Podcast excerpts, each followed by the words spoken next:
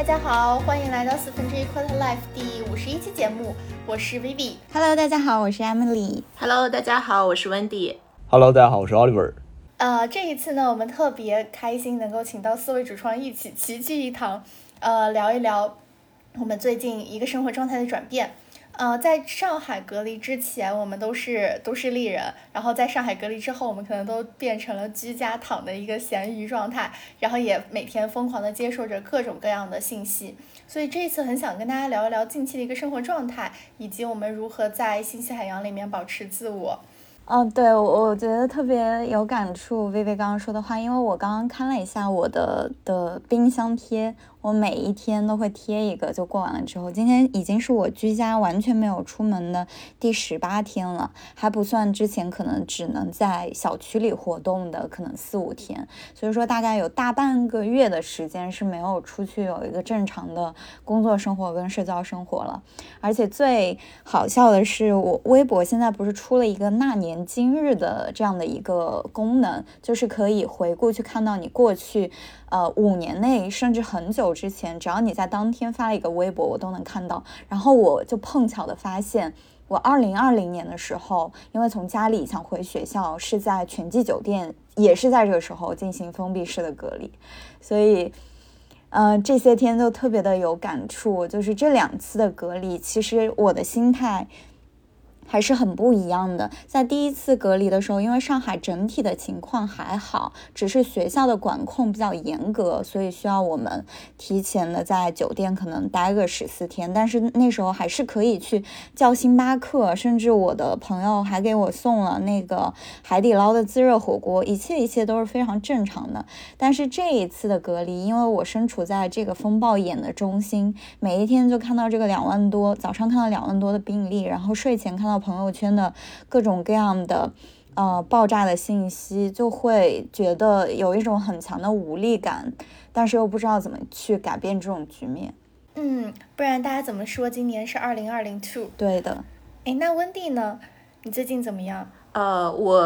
看了一下，我应该是隔离的今天十六号，对吧？那我就是十第十六天，因为我是刚好是四月一号凌晨回到我们小区，就是赶在浦西整体封控之前。当时还以为说，嗯，也就封个五天，就没有想到我现在底线已经是五一能够出来了，因为小区昨天刚刚又阳了。嗯，然后我的一个感受是，就是最近感觉特别的魔幻，我觉得比二零二零还要更加魔幻一点。就是一方面体现在，好像最近就不光是疫情，好像从三月份还是二月底开始，就一直什么这个俄，先是什么俄乌战争，然后然后又是呃坠机那个事件，然后又是这个疫情，就好像每一个事情都都感觉我像一个这个。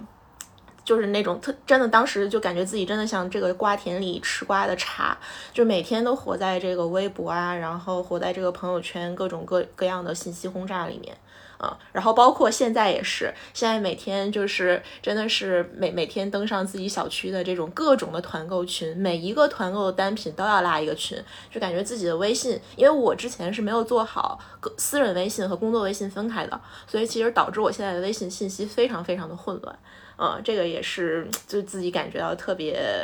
就是特别特别无奈的一件事情。对，如果对我来说呢，我觉得好像听完了你们三个的表达，我觉得疫情对我的影响没有那么大。那最主要的原因就是因为在疫情之前，我也不是都市丽人。对对对，但但 anyway，就是像其实刚刚呃三位讲的，就是疫情，我觉得对我们最大的影响还是说。突然，你把你的肉身物物理上限制在了这个小环境里面，但你的精神上与整个上海、整个世界的人民在同频，所以这就会产生一种割裂感，就非常难受。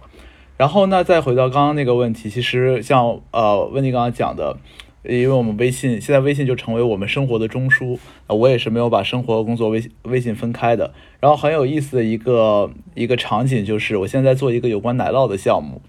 然后有我有一个工作群，大家在热火朝天的有关奶酪的什么市场格局啊，什么行业演变呀，什么政策规制啊，巴拉巴拉这种东西。然后还有一个团购群，有几个宝妈在说我们要不要团一些奶酪棒，就这个场景就特别的好笑。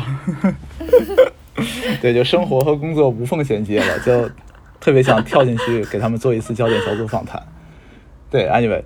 对，其实三号为为什么我们想说聊这个问题呢？当然，一方面大家非常有感受，在疫情期间，因为疫情的信息，因为团购的信息，因为一些像美丽姐讲的，我们看到但无力的一些社会上的信息，我们觉得我们要怎么样去处理信息，可能是在疫情当下这个时间点非常非常有必要跟大家去分享和讨论的一个话题。另一方面也是说，哪怕没有这个疫情，我们可以看到，在互联网时代慢慢走到 Web Two 的末尾，或者说 Web Two 的后面，我们有这种 SNS，有各种讨论的媒体，我们会有对信息的一种依赖性和成瘾性，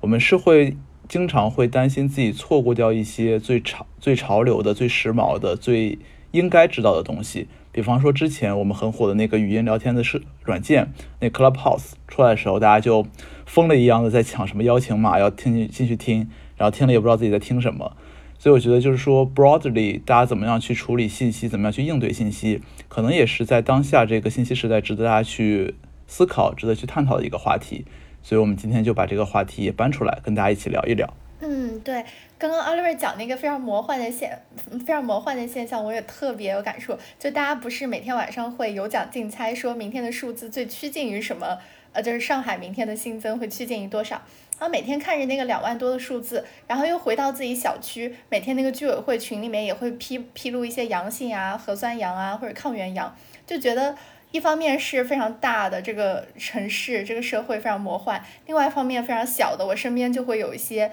阳性，然后每天可能会活在一种恐惧当中。啊，但我觉得刚刚大家讲的其实会有影射到两个现在比较火的词吧，一个就是政治性抑郁，我不知道大家有没有听过这个词。呃，说的就是说，我们现在可能在疫情啊或者隔离这些没有办法确定的情况下，我们个体会感觉到对事件有一种无力感。就比如说刚刚问题提到的俄苏战争啊，或者像刚刚 Oliver 提到的一些非常大的做奶酪项目，在研究政治行业等等各种各种方面的信息。呃，那在这种情况下，我们我们是感觉到对这件事情是失去了一个掌控权的。哦，所以就会有很多人现在已经每天在发我政治性抑郁、政治性 emo 了。嗯。对我我自己的一个感触是，我好像就是对于这个词我没有太多的体会，是因为根本没有时间去政治性 emo，就每天每天在家这个沉浸在工作当中，我反而是我感觉是另一个极端吧，就是就是 我猜是 Vivi 要说的第二个词是那个 fear of missing out，就是 FOMO，就我我会因为因为就是你你平常你工作的这个事情太多了，然后导致比如说你你就会。错过一些小区的重要信息，呃，然后或者是小区的一些关键的物资的同步，对吧？所以其实你就会特别的 说，哎，就我会不会错过一些什么跟自己相关的事情啊，等等等等。所以其实我反而是处于后面那个极端当中。嗯，对。对，这个其实还挺好玩的，就是我觉得，因为我在上一周经历了大概可能两天是特别特别紧凑的那种工作，就从早上起床就开始看电脑，然后手机下班以后十一点多下班以后还有百分之八十多的电。然后有几天呢，就相对来，有几天呢，相对来说就没有那么忙，就时不时可以摸摸鱼、看看群聊。我觉得那两天就是上周大家也知道，陆陆续续有一些上海的社会性事件出来。我觉得那几天对我来说心情完全不一样。你就可以想象说，其实我每天如果都在刷的话，就是比方说半小时、一个小时就可以看一次，那么那个信息的密度，它相对而言的压强就会小一些，因为它相当于平摊在了你一天的多少个小时以内。但是那几天我特别忙，你可以想象我十一就打工已经很累了，很很很那个了。然后十一点半打开手机，铺天盖地的负面信息汹涌而来，哇，那一瞬间就是特别的，就压强非常的大。我觉得这个还挺有意思，所以给我的一个最大的启发就是鱼还是要多磨，还是要手机要多玩。对我我个人的一个感触是，呃，我是跟 Oliver 讲的。这个东西有点像，就是可能是一个压强分配的问题，但是我是在某一个特定的时间段会集中性的爆发这种，呃，抑郁或者说 emo 的情绪，就是在晚上睡前的这个时候，因为晚上睡前的时候，一般从社交媒体的运营或者各大平台的运营上来看，也是用户最活跃的时候。然后这时候大家都会把自己的时间分配在可能发手机、刷手机或者 SNS 上面，然后我也不例外。这时候突发的就各种信息，就是呈现刷屏式的状态出现的时候，再加上各种群里编织，你在各种群里面穿越的时候，出现的都是大家。他可能在夜晚上的一些情绪的发泄，你就不自觉的那个同理心就会带入到这个状态里来。然后我之前也看了一下“政治性抑郁”这个词，它最重要的一个表征，可能就是一种无力无力感，但是同时又有恐惧恐惧感，就是恐惧可能这个人的遭遇，你身边这个人可能被拉走了，可能被误判为啊阳性，可能会被暴力的去。迁移到另外一个地方，就是会恐惧这种事情，或者那个飞机坠落，会恐惧这种事情有朝一日会落在自己的身上。这种恐惧感，同时又伴随着这种无力感，就每天夜晚，每一天晚上我都会有这样情况的反复。但是睡完觉之后，第二天起来之后，这种情况就会好很多。我个人是会有这样的一个情绪的起伏的状态。嗯。美丽姐刚刚这个说的提醒我，就是我好像疫情期间没有过多的政治性抑郁，呃，但是我确实是在坠机那个事件发生之后，就整个人当天下午是完全就是没有在工作状态的，然后包括后面几天持续的都在关注，然后以及在担忧这件事情，因为就是。就是我们就经常，如果经常出差的话，其实你就是最最常做的第一个就是东航，第二个其实就是那个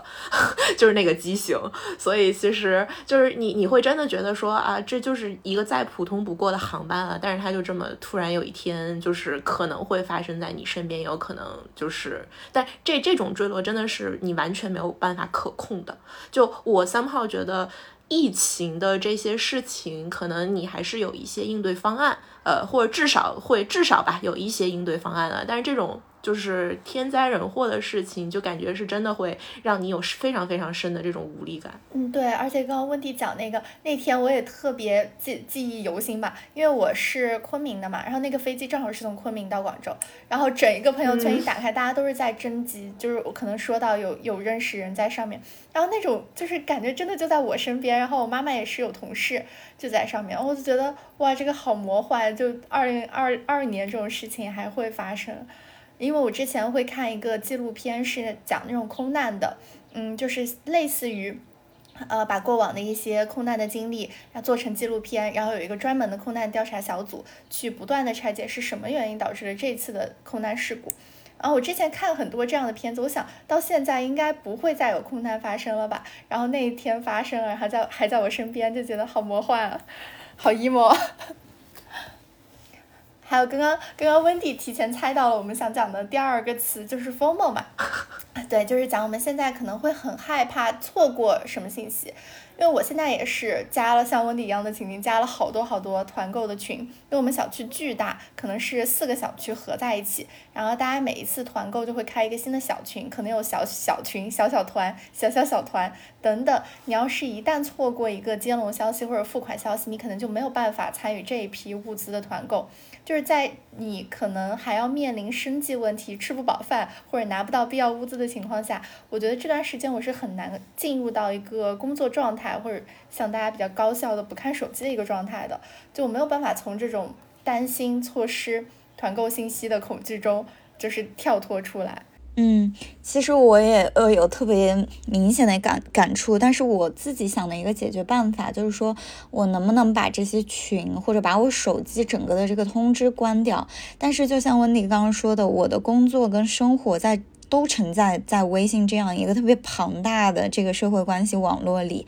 我现在没有办法，就是把我这个微信 mute 掉，因为一方面可能工作上的老板他通过这个要联系我，另一方面有一些重要的通知，比如说志愿者通知你下去做核酸啊，或者有一些很重要的去拿这个抗原之类的这样这种信息，我可能会错失掉，所以我的这个通知是关不掉的。通知关不掉之后，它但凡有一些响动，我就会想要拿。起我的手机去看。然后你拿起了，你看到哦，那些群聊里面好像有什么 at 全全人啊，然后又有一些好像有很多的信息的更新，我就在想啊，是不是又开团了？是不是有嗯什么东西我可能会缺的？但是看这个能不能跟大家一起去买到啊？或者是是不是有什么以物换物的需求？我能不能换一点东西啊？就是所以每一次手机的拿起，就不仅仅是你当时为了拿起它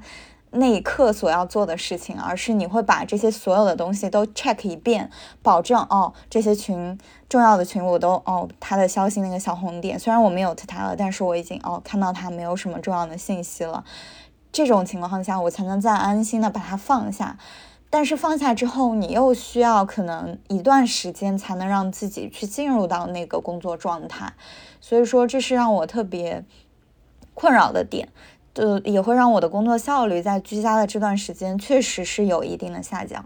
对，呃，我的感觉是非常非常，就几乎完全相同。美丽姐简直是描述了我的心路历程。嗯，我我自己，但是但我自己先说一下我尝试的一些解决方案吧。就因为其实我在我们小区是有呃朋友一起住，就是我我虽然是独居，但是小区是有我的朋友的。然后以及就是因为这两次。比如说周末的时间，你就其实能跟邻里之间建立一些非常好的关系。所以其实我是在我们这一排楼，现在团购不是这个范围你要要缩小嘛？所以我是在我们这一排楼，然后利用一些以物换物以及以心换心、以心交心的这些手段，然后结识了一些不错的宝妈，然后或者是呃就时间比较空闲的人。然后其实我就会跟他们说，我说因为我平常都在工作，然后可能没有办法及时。是关注这些团购信息，我就会告诉他，我说你一旦有什么这种这种这种物品的团购的时候，你就如果我没有回，你就及时的私发我，或者是帮我直接报上，到时候我转给你钱。对，就其实通过相当于其实是你通过认识一些朋友，朋友多好办事情嘛，就是你通过这样的一些方式，是能够让呃这些，因为宝妈她平常确实相对时间可能稍微富裕一些，然后或者是一些家庭主妇，就他们没有这种。比像我们一样非常紧紧凑的工作的时候，那其实你就可以帮忙去，对吧？呃，借助他们的一些力量，然后帮助你自己来填饱肚子。我觉得这个方法是我从上周开始呃实行的，觉得就是稍微会提高一些工作效率，就至少是让我在某些天是完全呃周中的白天的时间不用看手机，然后就是只看那些私发的消息，就忽略掉群聊的消息。我觉得这个是一个方案，嗯，然后第二个其实是我会在比如说团了一些东西之后，呃，我如果觉得短期内我不需要它了，比如说是什么牛奶群，我一次性可能团个几几盒，然后我不我觉得我不需要它了，我后面就会把群退掉，就至少还是有一个呃删群聊或者是退群聊的这样一个动作，帮你自己至少是是叫什么缩减一下这些信息的来源。然后第三个其实我觉得就是取舍吧，就是我现在也是。在大家不都号召不要团非生活必需品啊，但是你自己还是有一些特定的一些需求，对你来说自己的生活必须，所以我觉得就是在团购的选择上，自己可能最近也在做一些取舍，这样的话就是少加一些群，少花一些钱，控住自己的手。嗯。对，其实刚刚像美丽姐讲到的 mute 群聊，或者像温蒂讲到的我以物易物做一些取舍，都是我们可能现在能做的一些基于这些现象带给我们的改变吧。嗯，那不如我们来探讨一下，其实每一天就有很多很多信息砸到我们面前，不管是我们想要的或者不想要的，那我们怎么能够控制？第一，我们分获取到的信息，我们从哪些地方去获取是对我们来说更高效的？然后或者是说，我们收到这些信息以后，应该怎么样去？利用这些信息，比如说像温蒂可能就找人利用，就是说间接利用，对。然后 最后，如果这些信息真的就被我们主动或者被动的接收到了，我怎么样能够像自己一样防抑郁呢？嗯。对我可能来分享一下我自己的 想法，因为这个信息像刚刚说的，我们可以分成现在生活上的一些为了维持生计的这些信息，还有说我们工作上的信息。那我觉得这两种是呃，这两种场景下的信息处理方式其实是不太一样的。那生活上的信息，它的特点就是它可能来源非常杂，而且信息的效率会很低，不太集中。就是很多各种各样的群聊扑面而来的，可能大家会闲聊啊，什么会跟风啊这些信息。然后，但是工作上的信息相比于生活上的信息，它会更加的有效，更加的这个直接，更加的点对点。然后，如果是针对生活中的这个信息的话，像温妮妈其实刚刚说的几个方法已经特别好了，就可以把它，呃，怎么说，这个筛选信息的这个这个过程，把它下放给那些有能力或者有精力去筛选这个信息的人，然后你作为一个只收。只收集这个处理过信息的这样一个人，这是一种方法。然后另外一个生活中信息的方法就是，如果你是作为一个团长来的，像我，我之前帮我们公司团了一个牛排，然后你作为这个一个可能说一个小的领导者吧，然后你就会想尽办法去帮他。帮大家去减少这个信息的困扰。然后当时我做的是直接把这个东西，嗯，发给大家。比如说，嗯，哪一户哪一个楼订了多少牛排，这个信息发给大家确认。就是说，你不需要给我发确认没问题，好的这种话。你只有有问题的时候，你可以私戳我，你有什么问题，或者是你在群里说有什么问题。这样其实可以大大的减少这个信息的，呃。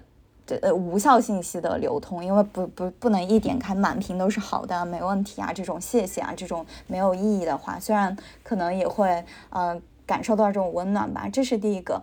然后另外一个的话，我觉得作为一个信息能够去有权利处理信息的人，就我当时可能会看到一个比较好的方式是，你会把重要的一些就是纯粹是发布信息的这样的一个群，去把它单独拎出来一个，或者你就是一开始把这个规则给它设定好，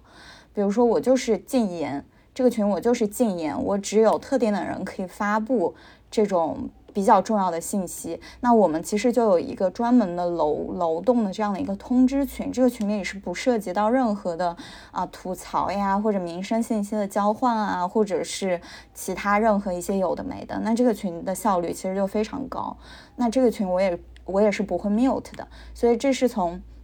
信息的处理者的角度，我们怎么样去，呃，去帮助大家去获取有效的信息？那如果是从一个可能作为一个平民百姓，那我们如何去获取信息呢？那生活民生上的信息，我其实会直接 follow 到我们楼里面几个比较有影响力的这种楼长。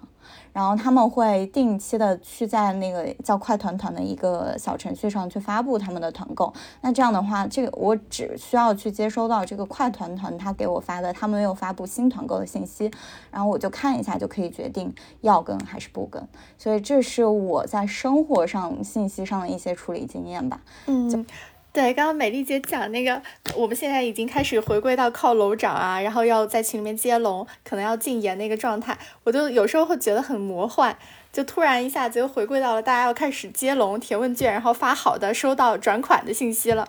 然后之前我也看到一个段子是，就是说有一个小区有二十八个字节的员工，然后他们可能做了非常完善的一套 SOP。去说我应该怎么样开团，然后怎么样避免这样的无效信息，怎么样分配我现在物资，哪些是必须，哪些是不必须的，然后每天去 push 居委会去就是团购或者搬运，嗯，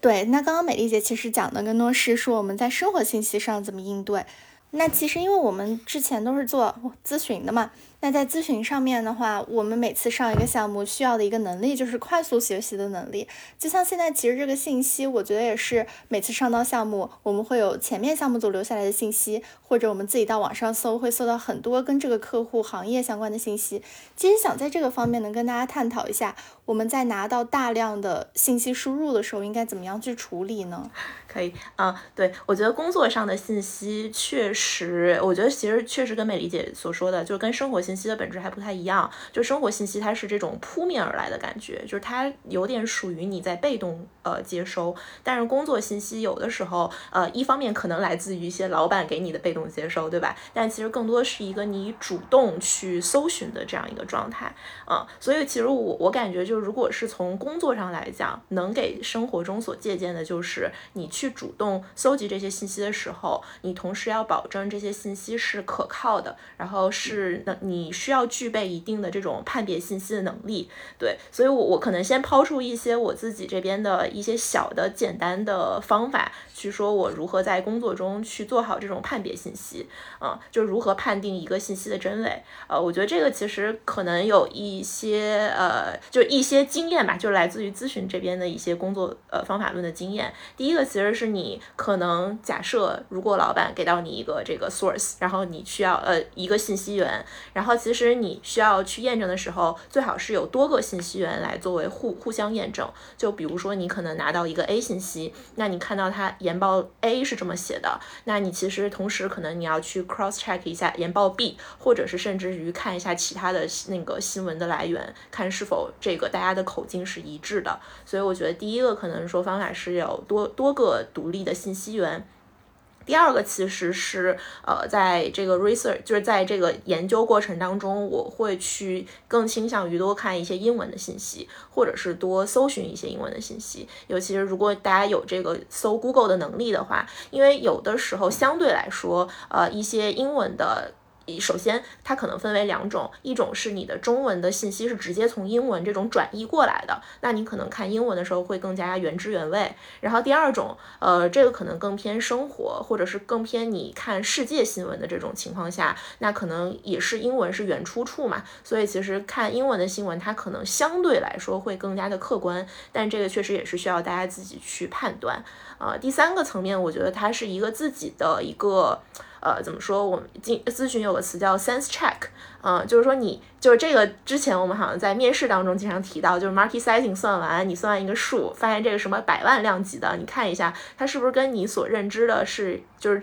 就是 common sense 认知的是一样的，所以是需要你自己去做一些数学或者是逻辑的 sense check。呃，我觉得这个好像是特别呃应用到我当时记得有一篇呃就是也是今年特别火的一个事件，就是丰县那个女子的事件。然后当时好像一些文章会讲到江苏徐州，然后他的哎呀完了，这个是能说的吗？这个是可录进去的吗？我们播客不会因为这个就停了吧？嗯，就是就是他是。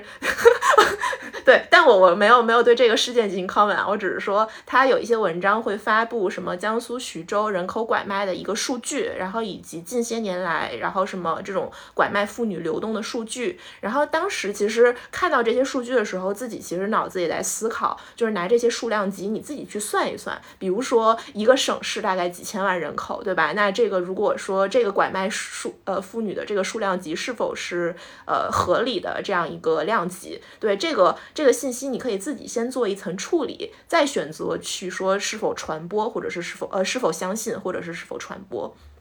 对，然后第四个的话，经常做的一件事情，其实就是说，呃，看这个来，虽然我们要有多个来源，但同时你要确定这个来源是否是可靠的。呃，就像美丽姐说的，她会倾向于选择一些他们小区内的 KOL。或者是一些靠谱的这种团长，那相对于他们发布的一些团购的信息，可能会更加的这种呃可靠，或者是对你自己有利。所以其实是看那同样的，如果是针对于新闻或者是公众号的一些信息的话，你可以去看他的账号主体和历史发布的一些消息。呃，我记得这个背后的事件是当时有一个上海本地宝的截图，然后就是说什么四月五号浦西第一批解封的小区名单那。这样一张截图，但是这张截图传出来之后，大家都觉得说啊，这这个你看这个，应该上海本地宝可能是官方的，但我当时是点进了那个上海本地宝的公众号，然后并且 locate 到那个就是点了一下解封小区名单，发现他们当时那个公众号上写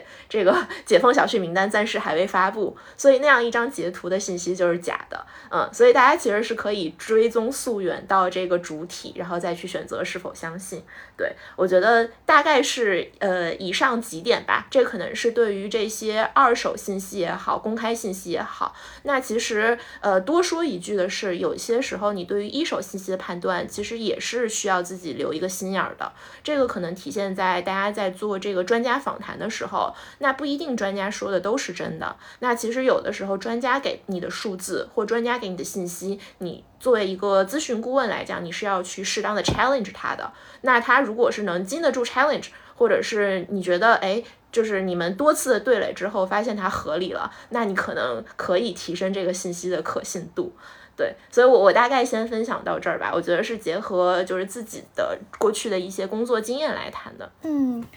对，我觉得温迪讲那个就是也可以。我你你刚讲的时候，我就不断的在想这个工作和生活的一个结合，包括你说的像多来源，我们要了解多维度的一些信息。然后我就想到，很多时候我们现在看到的一些社会新闻，或者导致我感觉到一些抑郁或者不适的新闻，它可能都是刚开始传播的都是比较片面的。比如说像科技被大大白打死这个一个信息，大家可能就一一方面去解读，然后再到后来呢，可能风向会变，有一些新的信息输入，这样的话你才能够更加客观的去了解到这件事情，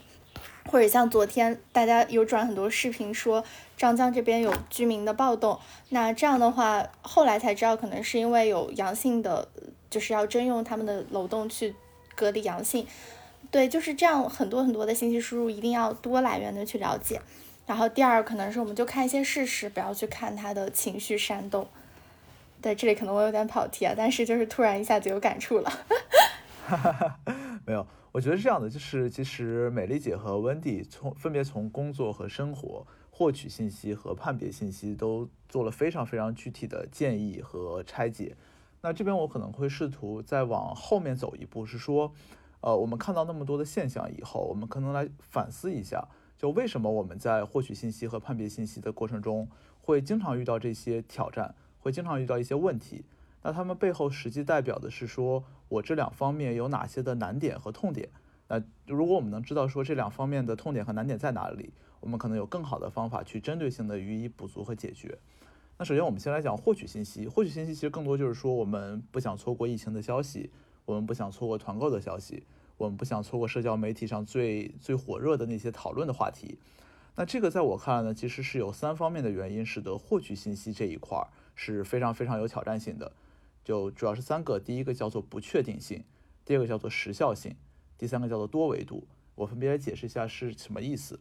那个第一个不确定性是说，我一直认为信息和所谓的不确定性是一个非常矛盾的有机体，是什么意思呢？其实，之所以我们人需要更多的信息的输入，本质上的原因就是为了解决不确定性。大家可以想象，当我刚进到一个陌生的领域，进入到一个陌生的场域，我对这个领域的这个场域一无所知的时候，我是很慌的，因为我不知道我为面前面对的是什么东西，我不知道我怎么去解决它。所以，那这个时候，任何的信息增量对于我们来说都是消除这个不确定性的过程。但非常非常好玩的就是。信息本身也是不确定的，最主要的表现就是你永远不知道你什么时候可以把这个信息穷尽掉，就是你不知道你新进入一个领域，新进入一个环境，我了解到多少就可以说我对这个环境有足够的了解了。你总会担心你自己还有没有了解的方面，或者说了解的信息不够全面，所以这就是在不确定性，信息和不确定性本身就是交织在一起的，是有点拧巴的。然后第二个呢，就是所谓的时效性。就是我们通常倾向于总是想要看到最新的东西，总是想要知道这个世界上或者说我们身边最最最刚刚发生的事情是什么样子。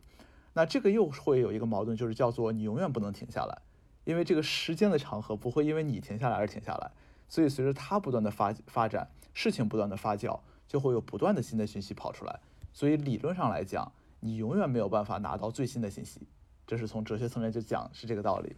然后另一个是说多维度，就像我在最一开始讲的，我觉得大多数的人，尤其是对生活很有追求，或者说对自己的个人成长、个人表现很有追求的人来说，大家都是很贪婪的。我们不不希望自己囿于一个信息的维度。我不是说我是做咨询的，那么我对咨询的一些工作技巧足够了解，我就满足了；也不是说我是做某个行业的，我对这个行业的事儿一清二楚就足够 OK 了。我们总是希望对一些边边角角，或者说，呃，其他的我们感兴趣的领域也有一些涉猎，那么这就会使得我们对信息的渴求在宽度上面，或者在横向的广度上面，我们也是哇无止无尽的需求的。我们总希望对各个方面都有一些了解，所以这三个方面综合起来，就会使得我们人呢对信息是有一种，我会把它称为就是有一种上瘾，就它有点像是成瘾品。一旦你接触到了信息，你就会不停的想接触信息，你还想接触最新的信息，你还想接触更多的信息，那这就会使得获取信息这一块特别的难。那对于判别信息怎么难呢？我觉得有一本书概括的非常非常好，它叫做就我很喜欢这本书的书名，叫做《清晰思清醒思考的艺术》，听起来是一本特别的烂大街的书。然后后面的冒号很有意思，它的冒号叫做“你最好让别人去犯这些错误”。那这本书里呢，大概归纳了我不记得是四十五还是五十二个大家经常会犯呃会犯的一些思维上面的小的误区或者小的陷阱。那其中有一些可能是跟我们信息这个维度更加相关的，我就稍微摘录了一下，跟大家分享一下。它一共大概可能提出了可能六个左右的点，我觉得是跟信息有关的。首先第一个叫做确认偏误，什么意思呢？就是人们喜欢过滤掉与现在自己自己已有的观念相矛盾的新信息。而固守自己错误的观念，就可以理解为这个其实是两个层面，一个是说，呃，大多数人本性上都是不喜欢被挑战的，那么所以我看到一些打眼一看感觉没那么真的东西，且还和我想的不一样，那么我就不看了。那第二个是说，因为人倾向于是固守自己的观点，所以你可以理解为，比方我们如果以那个信息的可信度或者强度为一的话，你只需要一的信息强度就可以。在你心里根深的植入一个观念，但一旦那个观念被植入以后，我可能信需要信息强度为十的信息输入，才足以使得让我改变那个观念。那就是为什么大家会有的时候会囿于自己已有的那些观点和信息。那第二个呢，其实是说权威偏误，这个就是说出错是人类的通病，大家都不是圣人，但更重要的是面对权威，我们会将自己的独立思考降低一级。我觉得大家可能会有这种。这种体验就是，如果你出来跟一个怎么讲特别跟你是一个 level 的，或者是你心里觉得他跟你是一个 level 的人对话的时候，你可能会对他的一些输入做 challenge，在自己心里问一句，到底是不是这个样子的？但有的时候我们在听一些师长耳提面命的时候，我们觉得哦，他说的是有道理的，他说的是对的，这我确实没想到。但那个时候呢，我们可能会潜意识里面就少了这一步，就是去判断他到底是不是对的，是不是真的，是不是适用于我的。所以这就是权威上面大家也会有这样的偏误，然后第三个呢是说现成偏误，这个是什么意思呢？就是还是回到我们最开始讲那个不确定性，就是人这一辈子最大的目的就是消除自己生活中的不确定性，所以通常情况下人们宁可抓住自己身边已经有的错误的信息，只要它有就好，而不愿意处在一种混沌的状态里面。就像一个人落水以后，旁边有一根东西，你不要管它是什么东西，是板子、是浮漂、是木棍，你只要抓住它，人总会非常努力的想要去抓住它。然后第四个呢，其实就是故事篇五，这个也是因为今年有几本书写的非常好，一个叫做那个叙事经济学，还有一个是纽约大学的一个教授讲的估值、故事与估值，这什么意思呢？就是我们通常在讲一些信息或者在传递一些信息的时候，我们希望以故事的形式去做。包括我们像咨询，我们会讲叫做 storyline，叫故事线。为什么呢？是因为在故事某种程度上可以简化或者扭曲现实。我们人呢，在因为人是喜欢听动听故事的，听故事的动物，所以我们经常会掉到故事的那个逻辑里面，然后就完全 buy in 整个故事从前到后由一到二这样的一个叙事逻辑。那我们进去以后，可能你顺着它走，你就不会 challenge 了。所以这也是我们经常会在接受信息的时候一个谬谬误。就当我们看到一些社交媒体上的社会新闻、社会事件的解读，它通常描述会有一个很大的背景，它会有一些看起来很详细的某个情景切片下的描述。一旦你掉到那个切片里面，你把自己置身处地放到那个情境里面，你就出不来了，你就不会再挑战说它这个逻辑是不是以偏概全，它这个逻它这个本身的事实是不是真的，有没有可能去被验证。一旦掉到那个故事里面，你就在那个故事里面出不来，就变成故事的角色了。然后第五个呢是说一个叫做结果偏误，就是我们总是倾向于以结果判定决定的决定的水平，而不是以当时决策决策的过程。这个什么意思呢？也是有一本书叫做《决策巴拉巴拉巴拉 whatever》，就是一个玩德州扑克的一个世界冠军，就是说什么是是什么是好的决策，并不是说我看到最后那个结果是好的。我最后真的赢了一百万美金，就能证明我当年那个决策是好的，也不是说我最后输了这场游戏，我赔了一百万美金，就证明我那个决策是错的，而是说我们要回到当时的那个情境里面，基于当时那个情境，所以我们面临的条件，再结合我们的决策方法去看，我是不是在当时那个情境下给定那个输入，我做出了最合适的决策。那如果是的话，OK，那这就决这个决策就是一个好的决策，我们就不要再讲后面那些好的结果、不好的结果，那就不是你可控的了。那这个对于我们在判别信息的时候是什么呢？就是我知道大家都会很喜欢看一些名人的成功方法论，或者是一些呃名人传记里面的小故事，经常会有一个论点叫做，因为他在年轻的时候承受了某些苦难，所以使得他培养起了某种性格，所以这种性格支持了他的成功。那这个在我看来就是一个非常非常后验的结果偏误，就是我们从概率学上来讲，这个世界上承担了类似苦难的，或者说培养起了类似特质的人千千万万，那为什么我们看到那个成功学的那个对象只有那一个？OK，所以我们就发现，在这个情况下，我们也是以结果判定过程，因为他成功了，他之前经历过这种这种经历。我们就觉得，OK，好像这个经历对于成功来说是一个必要品，或者说是一个能帮助成功的这么一个正向的关系。但通常通常情况下不是的，就苦难不一定是一个宝藏。所以这个东西也是说，我们要回到当时那个情况去看，去看到他所面临的环境，他所面临的内部条件，他自己的资源和素质会导出来一个什么结果，再去判断这个信息我们真正应该学的是什么。对，那最后一个呢，其实是说概率偏误。这个是非常有意思，就是我不记得在哪里看到那本书，就是说概率学或者说概率论是人类科学史上的一个宝藏。就是人们呢经常会对某件事情的预期强度有反应，就比方说我说现在上海疫情爆发了，我们会自然而然的延展说这件事情对我的生活的影响的强度是多大的，但是会缺少对概率的直接理解。比方说像刚刚我们讲的那个航空坠机的那件事情。我们听到这个信息的一瞬间，会觉得我靠，这件事情要如果发生在我或我身边的人或者亲朋好友身上，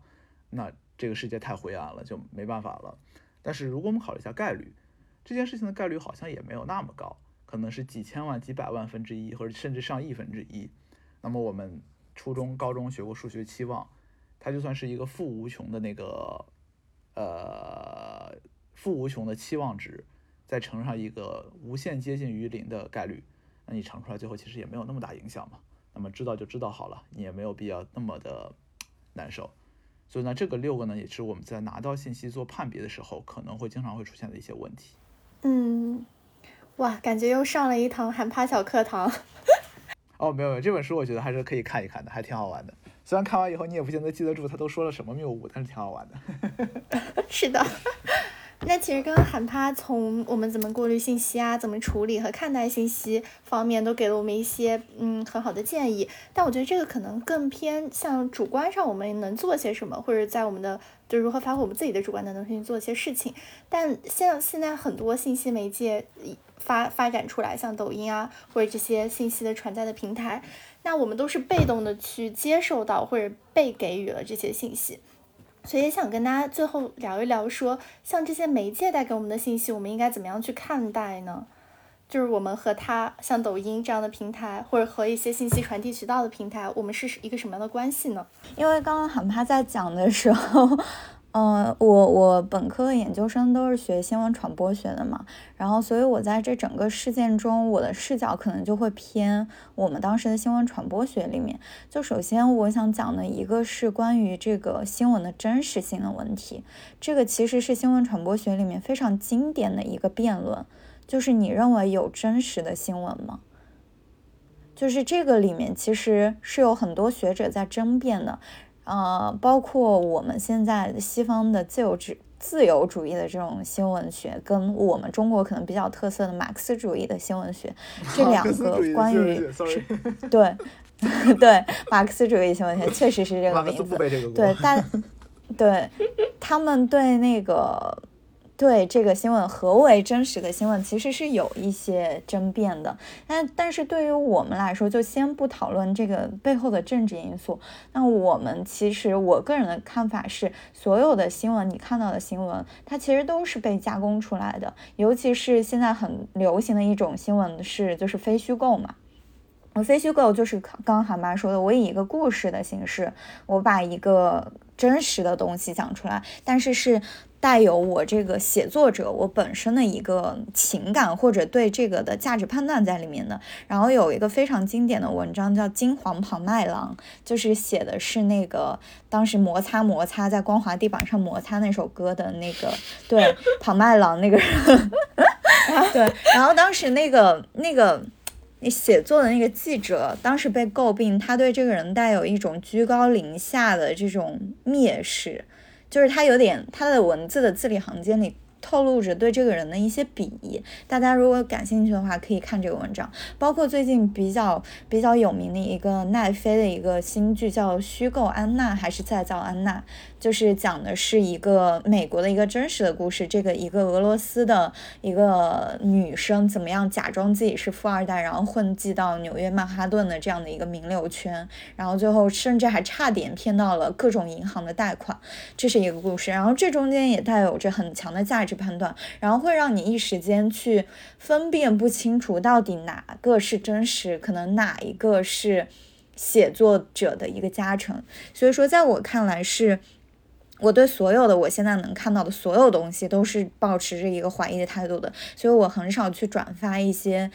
带着一些愤怒啊或者同情的。情绪去转发一些东西，然后我也不相信所谓的什么辟谣啊，什么就辟谣，这是一个站在怎么样的立场上来批评它是真实还是不真实的呢？所以我对这些信息，整个漂浮的信息都是持一个比较怀疑的态度的。然后我也相信所有的事情背后可能都有我们不知道的一个比较复杂的隐情。然后这是第一个我想补充的。然后第二个我想补充的就是我们刚刚包括韩帕，包括我们自己也分享了很多关于信息本身的，就是我们怎么样。样去从源头，我们收集信息、甄别信息到怎么应对，但是这些都是针对内容这个本身的。但是我这里想强调一下，其实媒介的作用对我们生活环境的塑造，包括对我们认知怎么样看待一个世界的方式的塑造的力量是特别强大的。就是媒介它相当于一个容器，或者一个就是把你定型的一个东西，它决定着你。所处的一个环境的状况，以及决定着你的一个认知方式。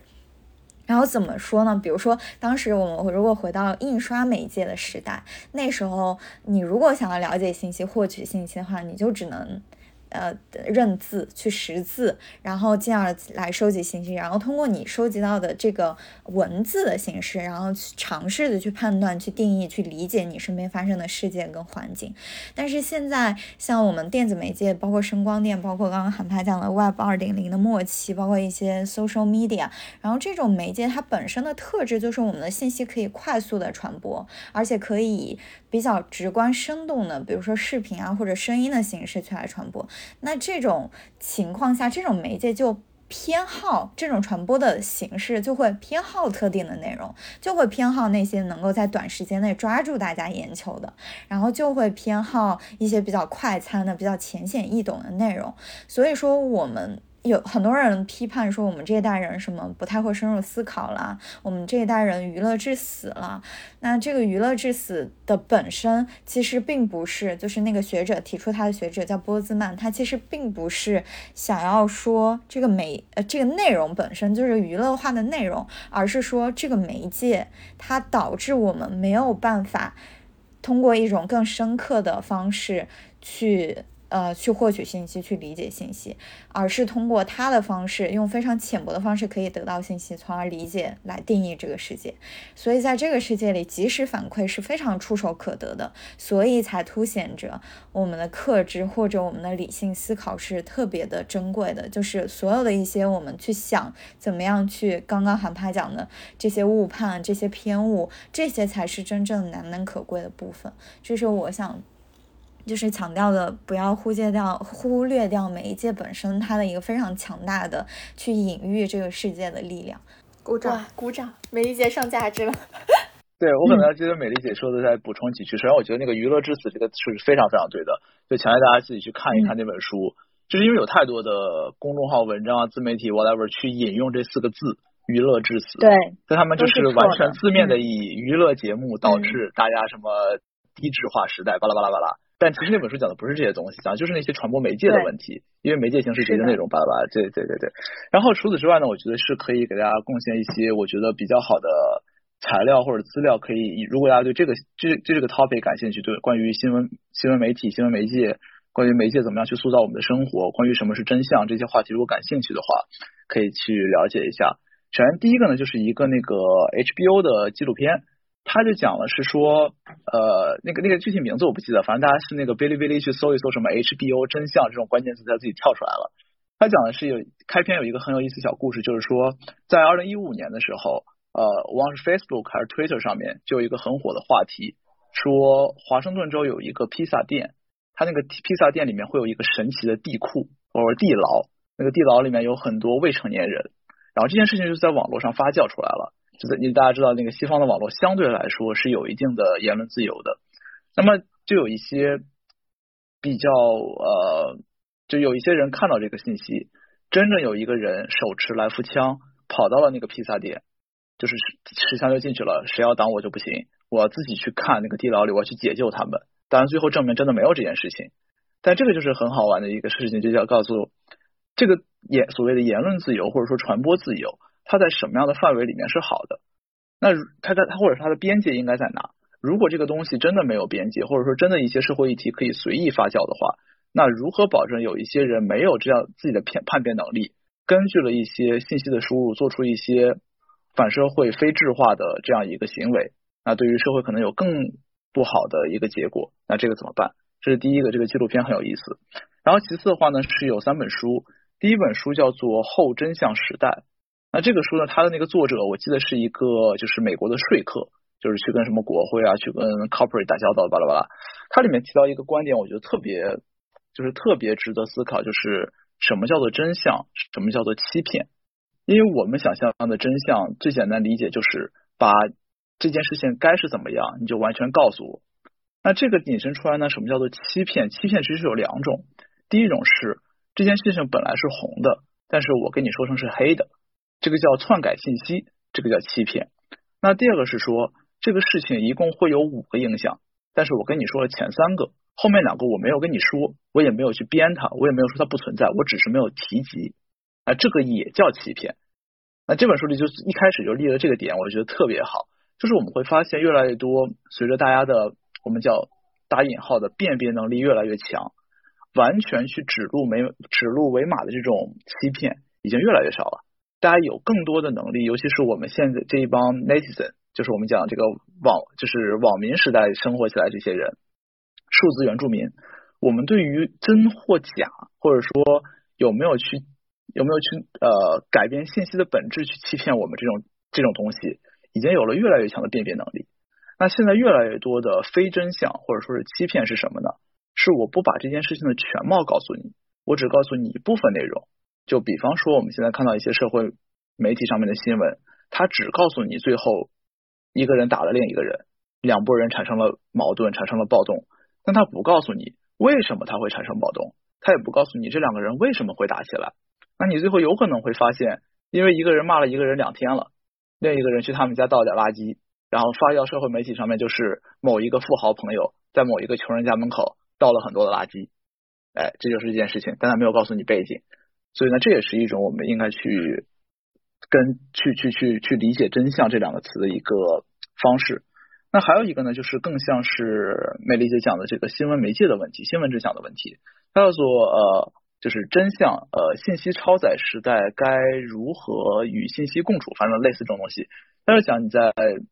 当互联网新闻出现以后，你怎么样去理解新闻这两个字？它可能不再代表权威，它可能代表最新的，但它不代表对的东西。也很有意思。然后最后一本书呢是有关这个媒介形式的转变，它叫做《从沙草纸到互联网》，什么人类信息简史五千年，什么类似这种东西。哈哈，这个是这个是传播学必读书目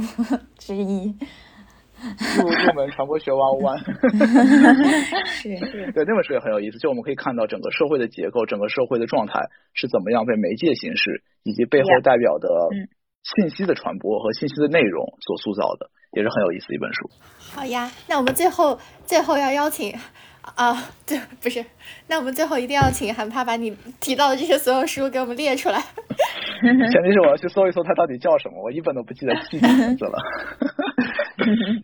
OK，好，我就简单说一下。呃，我觉得刚刚那个美丽姐和韩派已经把这个推向了一个高度了。呃，是关于说这个社交媒体，然后这种新的媒介形式，然后和信息之间的一些可能他们的看法。呃，那我可能从另一个角度吧，可能给大家一些思考，就不一定完全和我们本期的主题 相关，但是可以就是引发一下大家其他的思考。就是我刚好其实是这两天。就是为了准备我们这个 topic，其实看了一个 TED 的演讲，然后那个演讲人叫 Sherry Turkle，他的很著名的一本书叫《群体性孤独》。对，就其实他在这个演讲上，他其实讲的是我们当前和社交媒体的一个关系，就刚好刚好也是可能说回应一下 Vivi 那个问题。对，就是他其实会说，我们现在其实对于社交媒体的使用，然后包括可能说从社交媒体上形成的这种关系的认识，然后信息的认识以及维护、传播等等，其实还处于婴儿期。就我们其实是像完全可能说被虚拟世界所控制着，然后可能所掌控的这样一个状态，并没有完全的从这个可能跟他的这个关系并没有完全的呃独立出来。就尤其像每当有一些新的事物，然后或者是新的新闻的时候，那我们总会就是相当于是一个追随者一样，然后就是可能会因这些信息而。比如说，呃，丧失了一些自己的主观判断啊，等等。所以很多时候，他觉得说我们现在的关系还更像是一个婴儿，或者是至少是学生期，嗯。所以其实，而且另一个层面来讲，大家会发现，就是在这个社交媒体出来之后，我们其实有的时候是反而是丧失了一些基本的交流能力的。就这个时候，大家其实更多是把这些交流形成在书面上，或者是呃，可能说是以文字的形式来展现出来的。那这些东西。东西其实它是都是会经经过一些精心的编辑的。那大家如果是在这个层面上来看的话，其实我们反而是慢慢的在失去用这种交谈来真正理解彼此，或者是传达自己意思的能力。所以其实我反射到就是说，我觉得播客其实是一种很好的形式，因为播客其实是在呃，为什么我们之前就我们几个人，然后一直都说要把这个事情做下去？我觉得播客是真的会提升大家的一个，可能说也不是提升，是帮我们巩固了。我们去跟人呃交流的这样一个能力，而不是仅仅把它都通过这种文字的形式来展现。对，所以其实最后我想说的是，呃，其实还是可能会落到我们最近几期都在聊的一个孤独上的问题，就是其实呃，如果是作为我们现在人来说，其实你现在真的是不太可能从这些朋友圈或者社交媒体中完全脱离出来了，但是你也要知道。朋友圈里，你并不能获得一个所有的信息，你也不能永远的跟上所有的潮流。所以，其实如果真的有一天，我们是能够满足于现实世界里我们所拥有的，以及真正能获到获得到的，才是我们可能不会被虚拟世界所完全控制的那一天的开始。对，可能就是这个小的，我觉得这个 TED 演讲当时那个真的是非常，就是我觉得就是，而且它是用英文来讲的，就是非常的震撼，所以也到时候也列在评论区，推荐大家去看一看。好呀，感觉这一期的知识摄入量极极高。好的。哎，不好意思，我在那个正正式结束之前，我觉得我们这个好像没有把他那个态度表白的特别积极，我就给大家灌一点鸡汤。就其实我有认真想过，就大家越来越多人说这个世界就是这个社会越来越坏了，或者这个世界我们面临的生活越来越糟了。什么二零二零年可能是世界上最好的一年，呃，未来十年最好的一年，把它这种规划。就坦白讲，我觉得对我来说，我觉得还是要保持一个很积极的态度。是为什么呢？就这个世界并没有变坏。就之所以我们会觉得变坏，其实还是像艾米丽刚刚讲的，这还是因为媒介形式的变化，因为出现了互联网。因为我们看到现在互联网在整个全球范围内的渗透率越来越高，它的网民的社会结构或者说人格属性越来越多元化。以前可能是社会精英在用互联网，现在可能我们慢慢下沉到低线城市，覆盖到更加广泛的普罗大众。所以这件事情使得互联网将两个新的东西暴露在你的面前，一个叫做你平时接触不到的人，第二个叫做你平时接触不到的事。所以我们就会发现，一，我们发现互联网上有越来越多观点。你不可以理解的事情，就是有太多你没有办法想象，这个人怎么可以说出这种话？这个人怎么可以去这样想这件事情？那你就知道，这些人本来就是存在的，只不过互联网使得他站在了你的面前，能够开始跟你对话，你能够接触到他的观点。但无论怎么样，这些人就是在那里的，他不是因为互联网出现的。那第二个事情叫做呢，互联网让你接触到了更多你接触不到的事情，或者你这辈子没有见过的事情。就这个时候呢，就会使得我们在互联网上会看到一些你没有办法想象，在二零二二年还会发生这种事情。但不好意思，这件事情不只是二零二二年，它在过去几千年里面可能就无限次的发生。如果大家去看过一些人的传记的话，我们发现，无论是在上世纪九十年代、八十年代、七十年代的，我们认为相对来说在现代性上面，或者在社会经济水水平上面更加发达的欧美西方资资本主义国家，它有过一些你不可以理喻的事情发生。哪怕回到我们自己国内，我们也可以看到，在改革开放初期，甚至改革开放之前，在反右运动、在文革时候会发生的那些事情。如果你去看到一些传记，看到一些当时的纪实，你会想象，你就可以想象一下，如果把你在当时如果有互联网的话，你看到那些事情，你觉得那个世世界糟透了，你觉得那世界不会变好的。但 turns out，它真的变好了，它就是变到了我们现在这个样子。那一样的道理，因为有了互联网，你看到一些感觉起来非常非常难过的，或者感觉起来不可理喻的事情，你也要相信，这个事情就是一直在发生的。但我们的生活还是现在这个生活，所以它以后也会变好的。所以总体来说，我觉得大家还是要保持一个特别特别积极、昂扬向上的态度。有一些事情看到就看到了，有一些事情不能改就不能改了，你就 let it go。嗯，大家过好自己生活就好了。对，鼓掌！感觉今天给大家灌了很多鸡汤，所以其实就给大家说，就是我们要有自己的生活，也不要做别人生活的 APC。虽然我们会对接受很多社交媒体的信息，呃，可能会满足我们刷的一些快感的需要，但我们还是不要迷失自我。对，最后打一个小广告啊，因为刚刚温迪也 Q 到说，现在每个播客是一个很好的形式，然后我们呢也非常感谢，就是听众一直对我们的支持，我们未来会保持每周，呃不对，双周更的一个频率，希望大家不要走开。我以为你要说不离不弃。对，不离不弃。